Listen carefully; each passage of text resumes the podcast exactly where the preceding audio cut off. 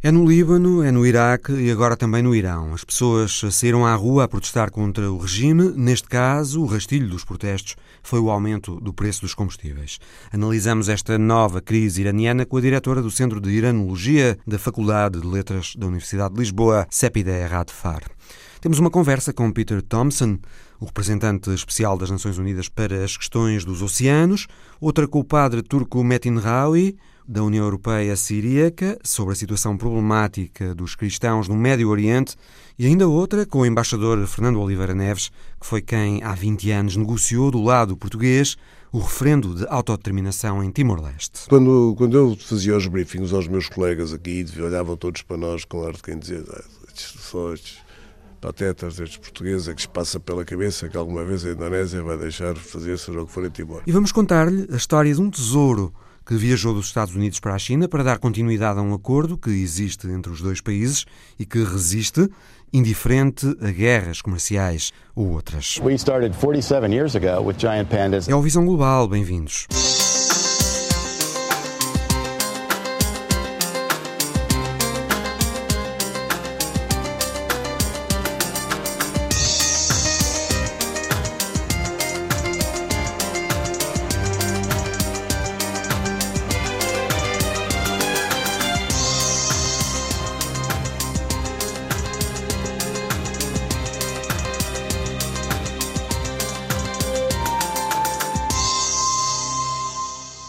Depois do Líbano, depois do Iraque, agora no Irão, as pessoas também têm estado a protestar nas ruas contra o governo. Neste caso, o que desencadeou os protestos foi o aumento do preço dos combustíveis. A contestação social no Irão é o tema da imagem da semana de Paulo Dentinho. A nitidez do motociclista e do transeunte que nos olha, a multidão dispersa ao fundo, o pneu a arder em primeiro plano, outros dois, um em cada extremo da imagem, a conferir-lhe pequenos apontamentos de chamas, tons quentes no sombrio cinzento do asfalto, da ponte e do fumo. É a foto, uma das poucas que ilustra o que se passa no Irão. Foi tirada em Isfahan, mas podia ter sido numa outra qualquer cidade iraniana.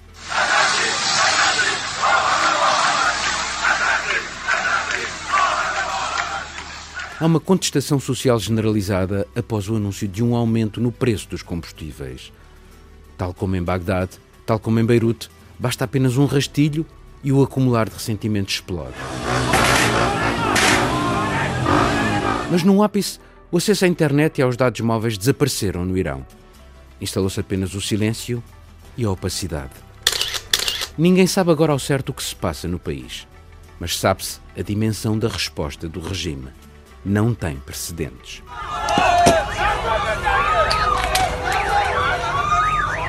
A imprensa nacional apenas pode cobrir os acontecimentos, mas somente para denunciar os que o regime apelida de desordeiros ou de agentes ao serviço de interesses estrangeiros, ou ainda para difundir as declarações oficiais. Desde os protestos de 2009 que a República Islâmica sabe que para controlar a população tem de controlar a internet. A rapidez com que o fez e a violência da repressão sugere um plano preparado com bastante antecedência. A Amnistia Internacional fala em mais de 100 mortos. O regime diz que apenas lamenta alguns polícias. Esta é então uma das poucas imagens sobre o que se passa no país. No Irão, há uma revolta à porta fechada. Paulo Dentinho com a imagem da semana. Analisamos a situação no Irão, de seguida com a iraniana Sepideh Radfar, do Centro de Iranologia da Faculdade de Letras da Universidade de Lisboa. Sepideh, o que está a acontecer no Irão exatamente é difícil de saber ou não. Eh, a internet foi encerrada no Irão. Não transpira muita informação do país a internet, eh, sobre a questão da internet, já está ligado. como tenho familiares no Irão e amigos, hoje de manhã tive vários contactos. Eh, aparentemente está gradualmente uh, ser, uh, estão conectados à internet. Isso é o nível de como podemos saber notícias de nossos próximos do país. Mas o facto de ela ter sido encerrada não significará que as autoridades iranianas não estavam interessadas em que a informação passasse para fora? Um, isso é a maneira de ver, de, de nós vermos uh, e perceber que ah, a internet foi cortado é para não fazer passar. Isso é nossa interpretação. Ou interessadas ah, também em dificultar a organização dos manifestantes através da internet, das redes sociais. Outra vez também é outra interpretação que podemos ter. O Uh, ou pessoas que queriam uh, também criar uh, a instabilidade no país. Significa, não foi, de certeza, tenho certeza, que não foi uma manobra, um passo eh, não meditado, não permitido de, por parte das autoridades. Um, um lado, eu acho que é demasiado básico se fazemos interpretação, ah, não querem fazer passar informação. Não, informação hoje em dia, estamos a viver na aldeia global, mesmo com a internet desligado, informações saem. De certeza que o objetivo não era isso, talvez. As autoridades iranianas admitiram uh, que prenderam à volta de mil pessoas nestas manifestações. Exatamente, uh, isso é realidade. Foram, foram números oficiais que fizeram sair. Ainda há algumas, uh, alguns vídeos que foram divulgados nas televisões iranianas, algumas pessoas que aparentemente tinham sido treinados no território iraquiano iraniano, perto da fronteira iraniana, para, para entrar no país e criar uma confusão e instabilidade. Isso foi uh, o que, que o nível dos médias do, do Irã mesmo transmitiram como imagens. O Ayatollah Ali Khamenei disse publicamente que estas manifestações uh, são resultado de forças externas. Uh, exatamente, e aí a afirmação é de facto o que, que eu próprio posso confirmar é que tenho minha mãe que está no Irã e por acaso um irmão meu também está a visitar a minha mãe, uma senhora idosa que estava doente. É que posso dizer no capital não houve não houve nenhuma nenhuma instabilidade. O que que mais causou talvez um transtorno é questão da falta de internet, porque hoje em dia todas as empresas, pequenas empresas, etc., também vivem, estão interligados por internet, mas estas, estas uh, agitações que houveram não, não estavam em que é a nossa grande capital iraniana, um grande metrópole, que é por volta de 15 milhões de pessoas que vivem mesmo em Teherã, e com arredores temos 18 milhões, Teherã não mostrou tal instabilidade ou tal confusão que fala-se. Uhum. No entanto, CPID, a Amnistia Internacional cita relatórios que diz que são credíveis eh, e fala em mais de 100 mortos eh, nestas manifestações. Mortos às mãos das eh, forças de segurança iranianas. Sim, mas também uh, ainda não temos identificações desses mortos. Uh, acho que, acredito que a Amnistia Internacional faz um trabalho de verificação dos, uh, dos, dos nomes, dos dados que recebem, que não, mas que não sabemos, não sabemos qual é a origem destas pessoas, onde que foram, quais foram as circunstâncias, porque Vamos dar um exemplo: uh, protestar contra uma decisão, especialmente na questão econômica, etc., que toca a vida de toda a gente, é um direito que acho que cada um tem. Mas depois, como no caso da França, com colete amarelo, não é? Colete amarelo desde há um ano, uh, há, uma, há um protesto contra situações econômicas, etc. Por um lado, é questão de protestar é, pacificamente, sem qualquer efeito negativo. Por outro lado, temos é, protestar e querer destruir o país e criar uma situação caótica.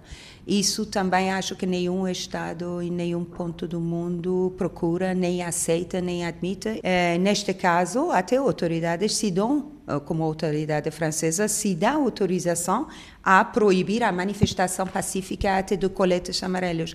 Isso acho que é muito parecido com, acho, acredito, que é muito parecido ao caso iraniano. Ok, houve uma insatisfação por causa da subida do preço de combustível, para os automóveis, mas daí o tal caos que uh, estão a mostrar, etc., isso não é o povo pacífico iraniano que incendia os bancos ou incendia os, uh, estações de serviços onde dão serviço. Isso há uma outra coisa atrás que ninguém, eh, como ninguém acha que deve apoiar. O que desencadeou estas manifestações foi o aumento do preço da gasolina, mas há outras uh, situações, uh, não é? Há várias razões. Crise económica agravada pelas sanções, uh, desigualdades, condições de vida difíceis. Eu acho que talvez maior maior é o efeito das sanções americanas, não é? Porque Uh, infelizmente, os americanos impuseram essas sanções uh, brutais. É uma guerra econômica contra o Irã. Eu acho é mais contra o povo iraniano que está a sofrer diretamente com estas sanções. E é claro que hum, a vida é difícil para os iranianos e o preço do gasóleo, acho que o governo tinha este, não tinha talvez outra alternativa. Temos que saber que também Irã tem o gasóleo e gasolina mais barato do mundo. Agora ficou em que valor? Então, um, agora ficou por... O combustível? 3, agora é por 3 mil tomana, mas temos dois preços diferentes porque o Estado sempre tem uma, um subsídio especial que disponibiliza para pessoas com rendimentos baixos. Então, uh, há, uma, há uma questão de o preço de 1.500 como um caderno para essas pessoas que levam para a estação e pagam só 1.500. 1.500 significa 8 cêntimos uh, por litro e depois, quem quer utilizar fora deste caderno significa consumo exagerado, porque não esquecemos que também a questão ecológica, Teherã é uma, das cidades mais poluídas do mundo, e que antes destes acontecimentos, vários dias as escolas foram fechadas por causa da poluição mesmo significa, há um lado econômico, mas temos que pensar no lado ecológico. O iraniano, todos, todas as famílias têm dois, três carros uh, estacionados. É um dos transtornos, eu conheço muitos portugueses que seja comigo, seja sozinho, foram ao Irã, adoraram Teherã, mas sempre voltam e dizem, uau, o trânsito é um inferno inteiro. Então, há talvez uma medida também que pode ajudar para produzir menos poluição dos, dos carros inteiro. Desta vez, as autoridades eh, foram mais eh, prontas eh, na resposta aos protestos do que há dois anos, numa altura em que houve protestos semelhantes. O poder no Irão sente-se agora mais ameaçado? Um, as ameaças existem contra o Irão desde o século XVIII. Isso não é uma novidade. Só que as ameaças cada vez têm uma cara, um rosto, uma capa, uma máscara diferente. É, é, acho que as, pensando que aquela zona do mundo e outras, eh, mas aquela zona do mundo eh, particularmente está em ebulição, protestos no Líbano primeiro, depois no Iraque, agora no Irão, isso não terá contribuído de alguma forma para que as autoridades iranianas uh, sentissem que, bom, vamos pôr termo a isto e rapidamente? É, é, será que são protestos espontâneos? É, isso eu, isso eu tenho por experiência, eu vejo tudo o que acontece na região do Médio Oriente, é uma região riquíssima, com pessoas civilizadas, mas uh, viver sempre numa no, uh, é uma zona também mais explosiva do mundo. É de certeza que há muitos interesses de fora também, o olhar que tem, o interesse que tem nesta nesta região. Então qualquer protesto para mim uh, eu vejo isso com mais ponderação. É, sempre quero saber qual é a origem e sempre procuro a não ter reações imediatas uh, e ver qual é a manipulação que está a ser feita na região. Uh, temos, temos este trauma que é sempre a intervenção de fora.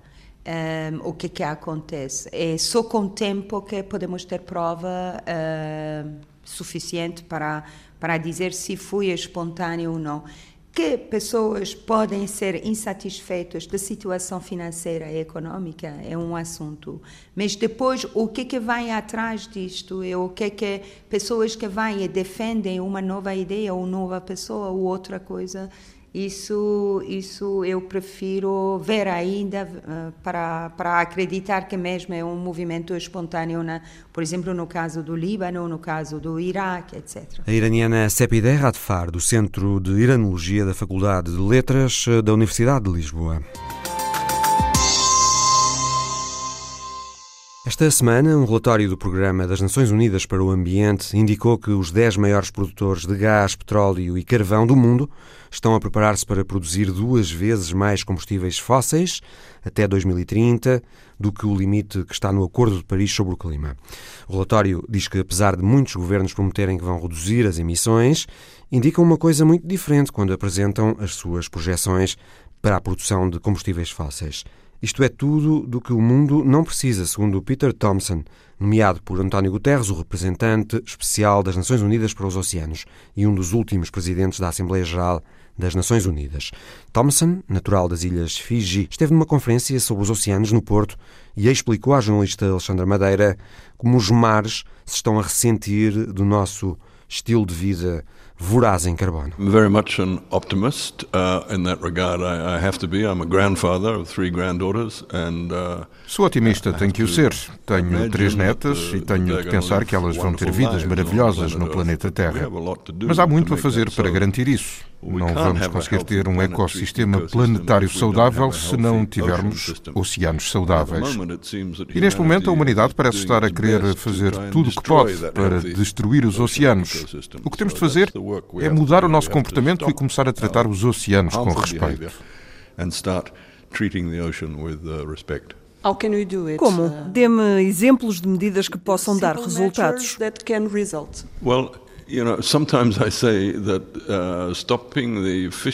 Às vezes digo que acabar com as práticas de pesca perniciosas e com a poluição marítima é relativamente fácil de fazer. As pessoas ficam muito incomodadas quando digo isto, mas é possível. I, Do lado das pescas, bastava à Organização Mundial do Comércio proibir os subsídios à pesca que destrói os recursos marinhos. É uma coisa que podemos fazer em poucos meses, na verdade. Já há negociações na Organização Mundial do Comércio para fazer exatamente isso. A pesca de arrasto de fundo é uma coisa que tem de ser banida das zonas económicas exclusivas. A pesca ilegal é um negócio que vale 23 mil milhões de dólares. Quer dizer que qualquer um de nós, em algum momento das nossas vidas, está a ser receptador de um bem roubado, sob a forma do peixe que comemos. Podemos acabar com tudo isso. Só que, por exemplo, o Programa Alimentar Mundial, para acabar com a pesca ilegal, tem o um acordo sobre medidas dos Estados do Porto. Se todos os países o assinassem, não havia mais espaço para a pesca ilegal. Portanto, temos formas de resolver os problemas da pesca ilegal e da poluição e podemos fazê-lo nos próximos 10 anos, até 2030.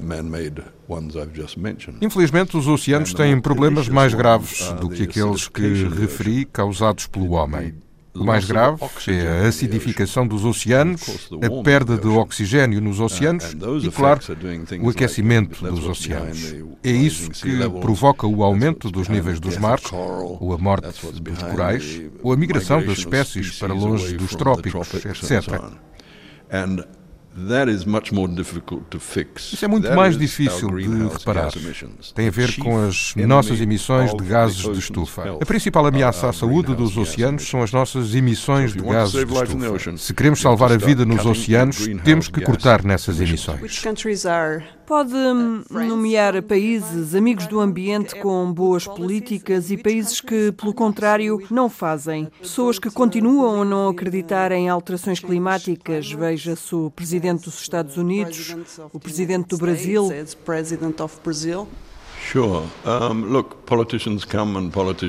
É verdade, uh, mas repare que os políticos vão e vêm. Quem faz as mudanças são as uh, sociedades, uh, as empresas e as máquinas administrativas como um todo.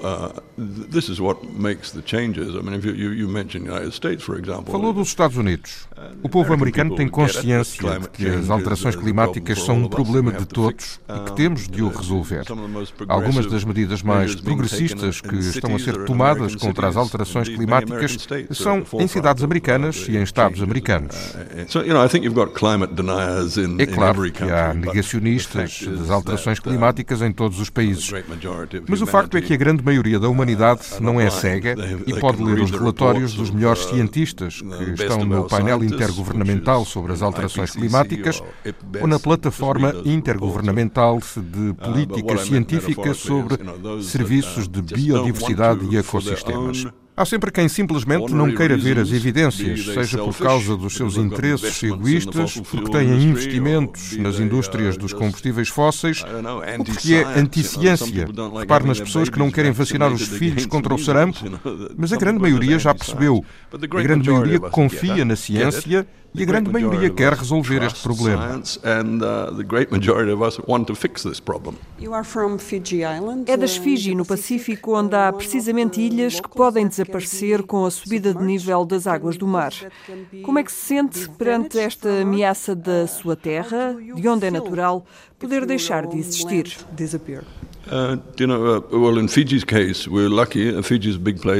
No caso das Fiji, temos alguma sorte. Somos um país grande, com 300 uh, ilhas, temos ilhas vulcânicas, por isso as Fiji uh, não vão desaparecer debaixo de água. Uh, Mas alguns dos nossos vizinhos, sim. As Ilhas Marshall, Tuvalu ou Kiribati estão a poucas décadas, não digo de desaparecer debaixo de água, mas de chegarem a um ponto em que viver ali vai ser muito difícil. A subida do nível do mar está a ameaçá-las, porque são atóis, repúblicas de coral. Como é que me sinto em relação a isso? Repare, nós nas Ilhas do Pacífico temos estado na vanguarda de tudo isto, porque temos visto as mudanças a acontecer.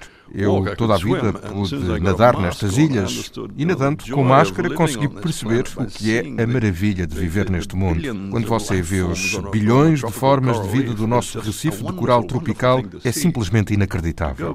É magnífico. Voltar lá e ver o recife inteiro morto por causa do aquecimento do oceano e, no caso deste recife, de que falo também por causa da poluição humana, isso foi trágico.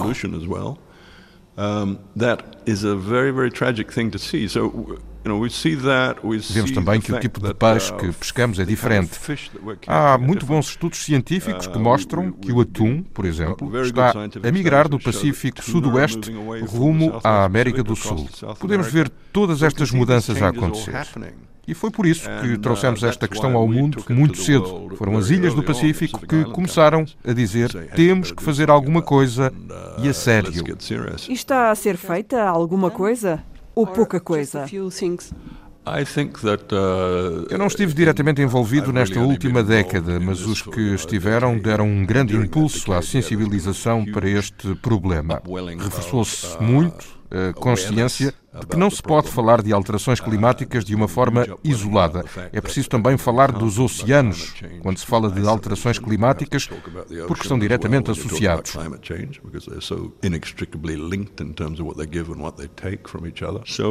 Por isso, penso que nesta década a consciência do problema aumentou muito e sim, estão coisas a acontecer. As sociedades humanas já perceberam que estão a lutar pela sobrevivência e que temos de agir imediatamente. Mas não subestimemos a grandeza do desafio. Vamos ter de alterar radicalmente os nossos padrões de produção e consumo para conseguirmos a neutralidade carbónica no mundo em 2050, que é o que temos que fazer. Até 2030, quais são os principais objetivos nesta área dos oceanos? Bom, uh, temos os Objetivos de Desenvolvimento Sustentável das Nações Unidas, são 17, uh, e um deles sobre os oceanos foi incluído por ação das Ilhas do Pacífico, que se associaram a países também orientados para os oceanos, como a Suécia ou Portugal. Esse objetivo é o objetivo 14 e diz que é preciso preservar e utilizar de forma sustentável os recursos dos oceanos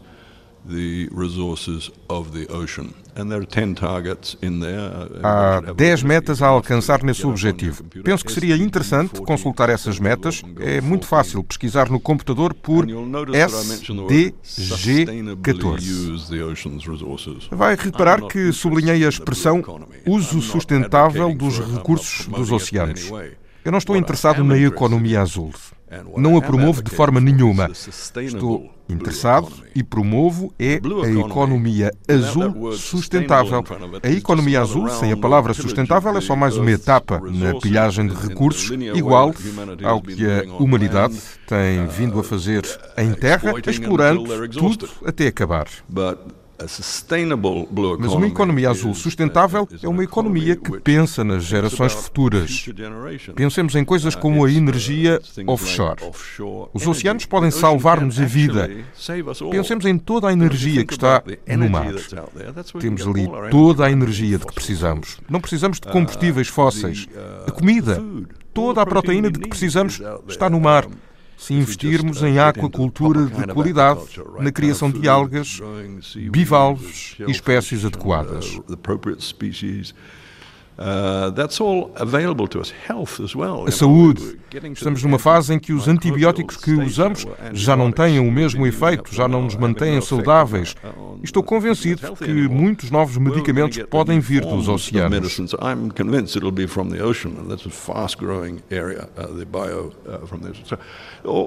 Tudo isto para dizer que, se tivermos oceanos saudáveis, se respeitarmos os oceanos, se tivermos uma abordagem económica sustentável dos oceanos, os oceanos vão sustentar-nos para sempre.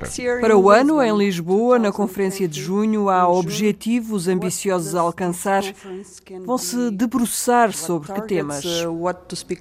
The conference in Lisbon is from the 2nd to the 6th of June. A Conferência de Lisboa será de 2 a 6 de junho e é a segunda Conferência das Nações Unidas. A primeira foi em 2017, na sede da ONU. Eu era presidente da Assembleia Geral das Nações Unidas. E foi um abrir da porta ao reconhecimento de que havia uma urgência na ação pelos oceanos. Os Estados-membros pediram-nos, entretanto, que organizássemos uma segunda conferência, três anos depois, em Lisboa. E o que nos pediram especificamente foi que, em Lisboa, intensificássemos o objetivo 14 sobre a ação para os oceanos por via da ciência e da inovação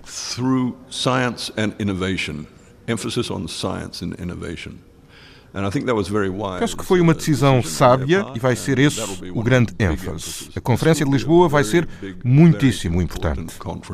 Peter Thompson, o representante especial de António Guterres para os oceanos, entrevistado por Alexandra Madeira. Os cristãos assírios do Nordeste, da Síria, os poucos que restam, os que não fugiram da guerra síria a partir de 2011 ou do Estado Islâmico a partir de 2015, enfrentam agora outro problema, o da invasão turca do território. A intervenção turca, que segundo o Observatório Sírio dos Direitos Humanos já provocou 150 mortes de civis e 300 mil deslocados e que continua com violência esporádica, apesar dos dois acordos de cessar-fogo, está a afetar também os cristãos assírios, levando à fuga das pessoas e uma nova redução desta que é das comunidades mais antigas, convertidas ao cristianismo. A situação muito problemática das comunidades cristãs do Médio Oriente é o tema da conversa de José Manuel Rosendo com o padre turco Metin Rawi, chefe de relações externas da União Europeia Siríaca. A situação é muito crítica, especialmente na Síria, mas vemos em todo o Médio Oriente que as comunidades cristãs estão a diminuir e as minorias a ficarem ainda mais pequenas. The minorities getting even smaller. Por exemplo, no Iraque, em 2003, havia um milhão e meio de cristãos e agora são 400 mil apenas. Se calhar nem isso. No caso da Síria, havia 200 a 300 mil na região de Gozarto, em Jazira, no nordeste do país, e agora há apenas uns 100 mil. Today maybe 100,000 only. Uh, Mesmo em regiões como o Wadi al-Nassara, os melquitas, católicos de etnia assíria, já foram 1 milhão e 400 mil e agora são 900 mil. É uma grande redução. From being 1.4 million, maybe 900,000 today. Acha que a situação pode mudar com a derrota do Estado Islâmico? Na verdade, acho que isso não vai mudar a situação das comunidades cristãs, nem resolver o problema da violência sectária em todo o Médio Oriente. Uh, violence today in, in Middle East in total, it is about the mentality. Porque o problema é de mentalidades. Temos que perceber como é que podemos acabar com a mentalidade do radicalismo e do uh, jihadismo que hoje em dia vemos quer entre os sunitas, quer entre os xiitas. Uma mentalidade uh, dirigida contra as minorias de infiéis, como chamam os cristãos, aos yazidis ou aos drusos.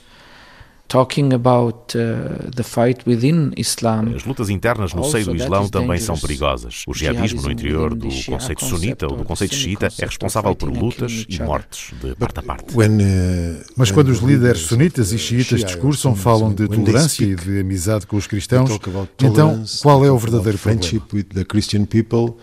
So, what is the real problem? I would like to hear them actually. Eu na verdade gostava que eles tivessem falado quando o Estado Islâmico estava a ganhar força. Gostava de ter ouvido clérigos das comunidades islâmicas dizerem que aquilo não era o Islão. Ninguém o fez. Uh, community to say this is not Islam. Nobody did it. Até escrevi artigos sobre isso, a dizer que gostava de ouvir líderes islâmicos a defenderem que aquilo que o ISIS estava a fazer não tinha nada a ver com o Islão, mas muito poucos o disseram. O grande imã de Al-Azhar disse Sim, um em mil pode dizê-lo, mas se depois vier outro com uma fátua a dizer que se pode matar na sexta-feira seguinte, as coisas ficam complicadas. Obviously, the complicated situation, but isto tem mais a ver com política do que com religião. Como lhe disse, acho que destruir fisicamente o Estado Islâmico não chega. É preciso mudar as mentalidades, é preciso educação, é preciso ir ao coração da sociedade civil, é preciso que as mulheres estejam em pé de igualdade com os homens. A libertação das mulheres muçulmanas, se calhar, ia contribuir mais do que qualquer outra coisa para democratizar as sociedades uh, islâmicas. Ia contribuir mais do que matar uns quantos tipos estúpidos que se autoproclamam o Estado Islâmico, mais alguns dos seus seguidores. Uh, claro que houve milhares de pessoas a apoiar o Estado Islâmico, mas foi por acharem que estavam a ser muçulmanos sunitas puros. They trusted that was Sunni. They were trusting that we're getting to be pure Muslims like the Sunni Muslims should be.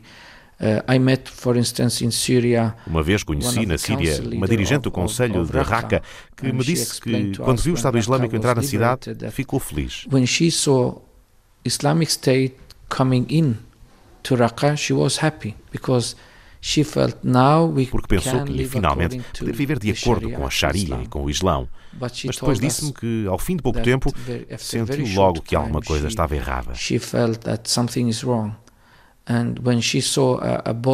Quando viu um rapaz com a mão cortada em público porque tinha fome e roubou um pão, ela criticou e começou a resistir. Publicly cut his hand off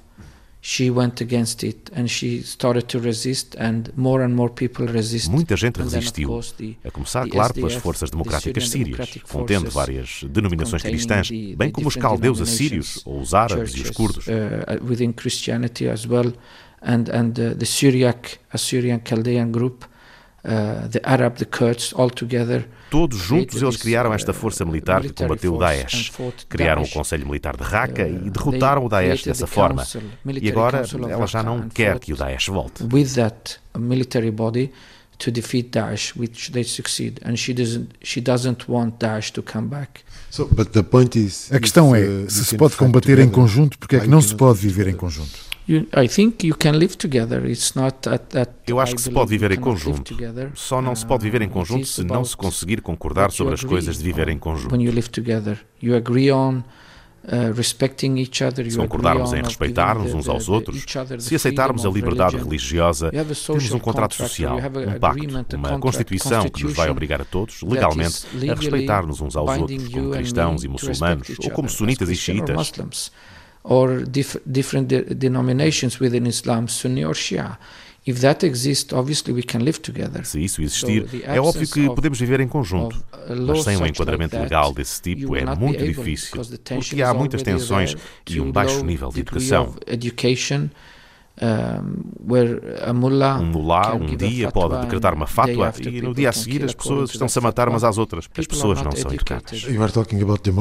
Estava a falar de democracia e da questão das mulheres. Pensa que a democracia e o Islão podem conviver ou são incompatíveis? I think temos que ser muito filosóficos para responder essa pergunta de forma adequada.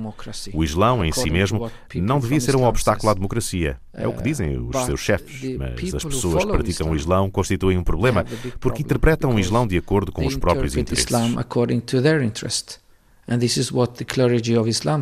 Os líderes religiosos do Islão, não sou eu porque não li o Corão, são eles que dizem que o Islão transporta consigo valores democráticos.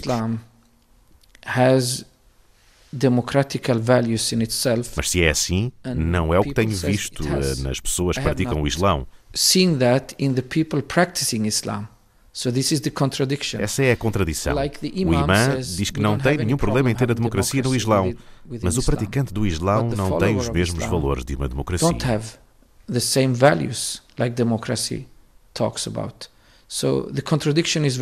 Portanto, há uma contradição clara. É muito complicado quando os seguidores de uma ideologia não respeitam essa ideologia.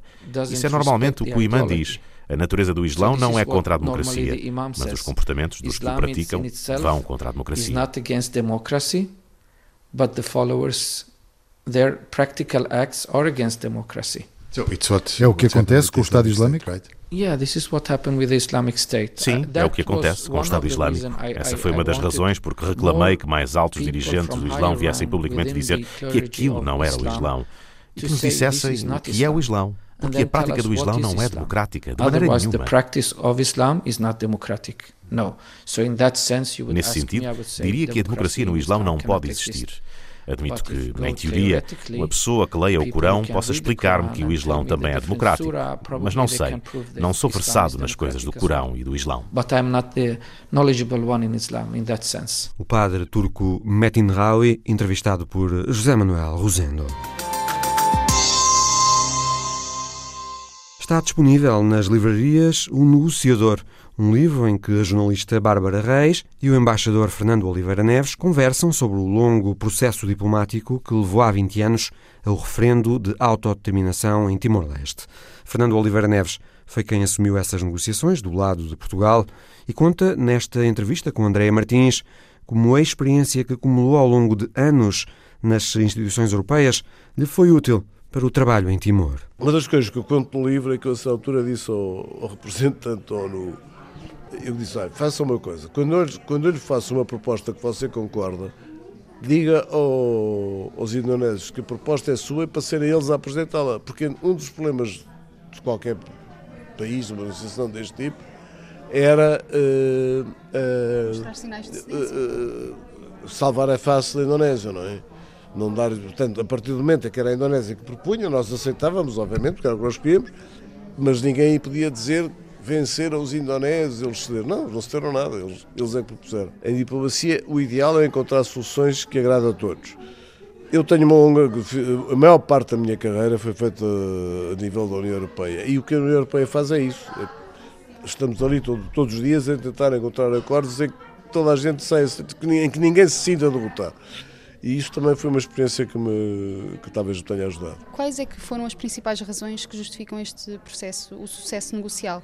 As alterações de liderança na Indonésia que já mencionou, a resistência timorense, a insistência portuguesa ou as mudanças que houve ao nível internacional?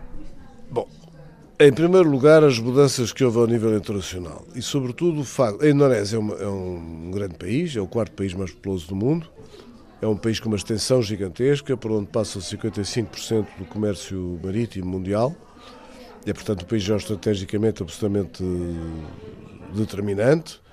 Uh, a Indonésia tinha um problema com Timor. O, o ministro Latas dizia Timor não passa de uma pedra no nosso sapato, mas eu respondia depois, só que a pedra, em vez de ter saído, aumentou. E ele teve, aliás, o fair play de pôr ao livro de memórias dele sobre as eleições justamente uma pedra no sapato. E a essa altura Timor é um, é um, irritante para a Indonésia, ao ponto, por exemplo, do Suarto nunca ter ido à Austrália, que era o maior apoiante da Indonésia, o único país que conheceu a direção de Timor, para não apanhar com as uh, manifestações. Ele se ter recusado a ir ao ASEM-2 para não apanhar, e mandou o Habib, que era na altura vice-presidente, para não apanhar com as manifestações a favor de Timor, que lá estavam, em Londres, à porta do, do sítio onde ocorreu a ASEM-2. Isso é um fator. Depois, há um conjunto de circunstâncias que eu digo no livro. Em primeiro lugar, a crise financeira na Ásia, que obviamente fragilizou a Indonésia. Uh, o papel que os direitos humanos assumiram sem precedente da história da, da, da humanidade, quer dizer, aqueles foram os, os 8 ou 10 anos em que os direitos humanos eram um valor absolutamente essencial em qualquer ação das, no quadro da, da, da, política internacional, infelizmente onde isso já vai, não é?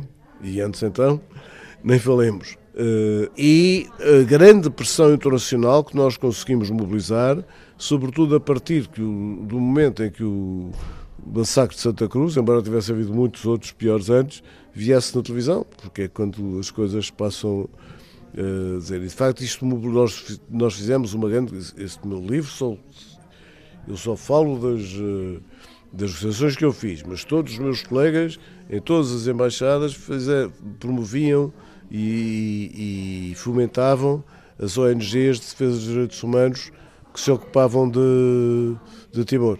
E isso, obviamente, foi determinante, porque há um momento em que a Indonésia percebe que, se não resolve o problema de Timor, vai ter sempre ali um diminuição capitas a nível internacional. E eu penso que o Habib, que era uma personalidade muito especial, não era um político, era um, é um acaso ele estar no lugar onde está, nessa altura pensou Timor estava a ser, a ser mais prejudicial do que benéfico para, para, a Indonésia. Então, já agora fazer um, uma ação que, de grande, que ia dar grande, grande publicidade positiva à Indonésia. Publicidade que um momento gerou para a Indonésia, mas a Indonésia, o governo indonésio, nem sempre conseguiu controlar as forças armadas que tinha no terreno. Pois, isso é muito complicado. É que a Indonésia está numa fase de transição, as Forças Armadas são completamente contra o acordo, eh, mas na Indonésia também tudo tem várias nuances eh, e, e há ali jogadas internas que nós não, não, não podíamos controlar. Há um, agora que eu agora estive em Timor, para, fui convidado para ir lá para o 20 aniversário do referendo, e falando com militares da ONU, eles diziam que, de facto, um dos problemas é que o, os militares, os soldados indonésios, recusavam-se a tirar sobre as milícias porque eram os amigos deles. O que também. Isso deve, deve ter uma parte e uma base de verdade, é que acrescenta que, de facto, politicamente os militares não estavam a gostar da evolução interna que o país estava a ter. Portanto, realmente é como se, se tivesse acontecido cá no, no PREC, quer dizer não era fácil. E o que é que achou do país passados estes 20 anos, em comparação com as visitas que tinha feito anteriormente? Olha, eu tinha lá estado duas vezes antes. Tinha lá estado uma primeira vez antes do referendo, e como eu conto no livro, tive uma reação irracional quando vi a bandeira de Indonésia, tive um ataque de raiva. Mas tive mesmo, quer dizer, que é estúpido, de indignação, de, de, que é estúpido, eu sabia que ele estava lá a bandeira de Indonésia. E tive depois a seguir, depois eles terem queimado tudo que tinha, mas tinha a vantagem de estava tudo queimado, não tinha a bandeira indonésia. E só lá voltei agora, 20 anos depois. E, pô, naturalmente, que o país está muito melhor, a cidade foi reconstruída, uh, há um trânsito, uma vida, uma atividade sem paralelo, mas é um, é um país, em muitos aspectos, exemplar, porque é considerado pelas instituições adequadas como uma das mais eh, conseguidas democracias daquela zona do mundo. Isso é notável. Eh, é um país que tem condições, eh, tem condições eh, de sustentabilidade, tem o petróleo, que tem sabido gerir de forma muito sensata, mas, mas é um país que tem problemas, tem problemas de emprego, tem problemas de educação, tem problemas complicados. É um país que, embora tenha a sorte, quando, quando eu fazia os briefings aos meus colegas aqui, olhavam todos para nós com ar de quem dizia, ah, só estes patetas destes portugueses é que se passa pela cabeça que alguma vez a Indonésia vai deixar fazer seja o que for em Timor. E perguntava se eu achava que Timor era viável. Timor, como país, é muito mais viável que a maior parte dos países da África, por exemplo, porque tem a vantagem que é uma ilha e tem ao lado países desenvolvidos. A Indonésia, que é um país muito mais desenvolvido que a maior parte dos países africanos, e a Austrália. Portanto, é um país que tem, apesar de tudo, condições geográficas eh, que lhe são favoráveis. Esperemos que eles consigam se ingrar. O embaixador Fernando Oliveira Neves, o negociador, está disponível nas livrarias. A terminar, a história de um tesouro que viajou dos Estados Unidos para a China para dar continuidade a um acordo que existe entre os dois países e que resiste, indiferente a guerras comerciais ou outras. É a história da semana de Alice Vilaça. Bei Bei já está na China. Depois de um voo intercontinental que durou 16 horas no Panda Express, o panda gigante nascido nos Estados Unidos da América chegava ao início da passada quinta-feira à nova casa. Good luck in your new home. Quem é Bei Bei? Bei Bei é um panda gigante, concebido através de inseminação artificial. Filho de Mei Xiang e Tian Tian, nasceu em 2015 no Zoológico de Washington, nos Estados Unidos da América. I literally held him probably the first day of his life. Bei Bei significa tesouro em chinês. E o nome do então pequeno panda foi escolhido pela então primeira-dama Michelle Obama e pela esposa do presidente chinês, Peng Liyuan. Bei Bei rapidamente se tornou uma atração do jardim zoológico. You're so adorable. Era amado por todos, miúdos e graúdos. I would miss you if you went super far away. It's going to be hard. I'm sure there will be tears. Mas desde o dia que nasceu que se sabia que um dia Bei Bei teria que ser repatriado para a China. É a diplomacia panda a funcionar. Os dois países, Estados Unidos da América e China, têm um protocolo desde 1972 para garantir a continuidade da espécie. Quando um panda faz quatro anos, ele é repatriado para dar continuidade à espécie em habitat natural. Os irmãos de Bei Bei, Taishan e Bao Bao, também já estão na China. Os pais vão ficar no zoo de Washington pelo menos até dezembro de 2020, quando um novo acordo for negociado. Bei Bei tem 4 anos, pesa agora 114 quilos e nas últimas semanas foi treinado para se sentar na caixa em que foi transportado para a China. Baby, open. Com o treinador, um veterinário e 23 quilos de bambu, Bei Bei voou num avião particular, adaptado para a ocasião e com um panda pintado na fuselagem. Bei Bei está agora no Centro de Pesquisa e Conservação do Panda Gigante, no sudoeste da província de Sichuan. Vai ficar em quarentena por um mês, enquanto se adapta à diferença horária, aos alimentos locais e até ao dialeto chinês que se fala naquela região. As notícias que chegam de Sichuan fazem acreditar que Bei Bei se está a adaptar à nova casa. Na manhã de quinta-feira, comeu 6 quilos de bambu ao pequeno almoço. Quando Bei Bei atingir a maturidade sexual aos 6 anos, entrará no programa de reprodução em cativeiro da China. Estima-se que existam 1.800 pandas gigantes em ambiente natural. Eles vivem principalmente nas montanhas cobertas de bambu de Sichuan e estão ameaçados pela perda de habitat. Bye bye, baby. Bye bye, baby. A história da semana de Alice Vilaça, a terminar mais um Visão Global. O programa volta para a semana. Até lá.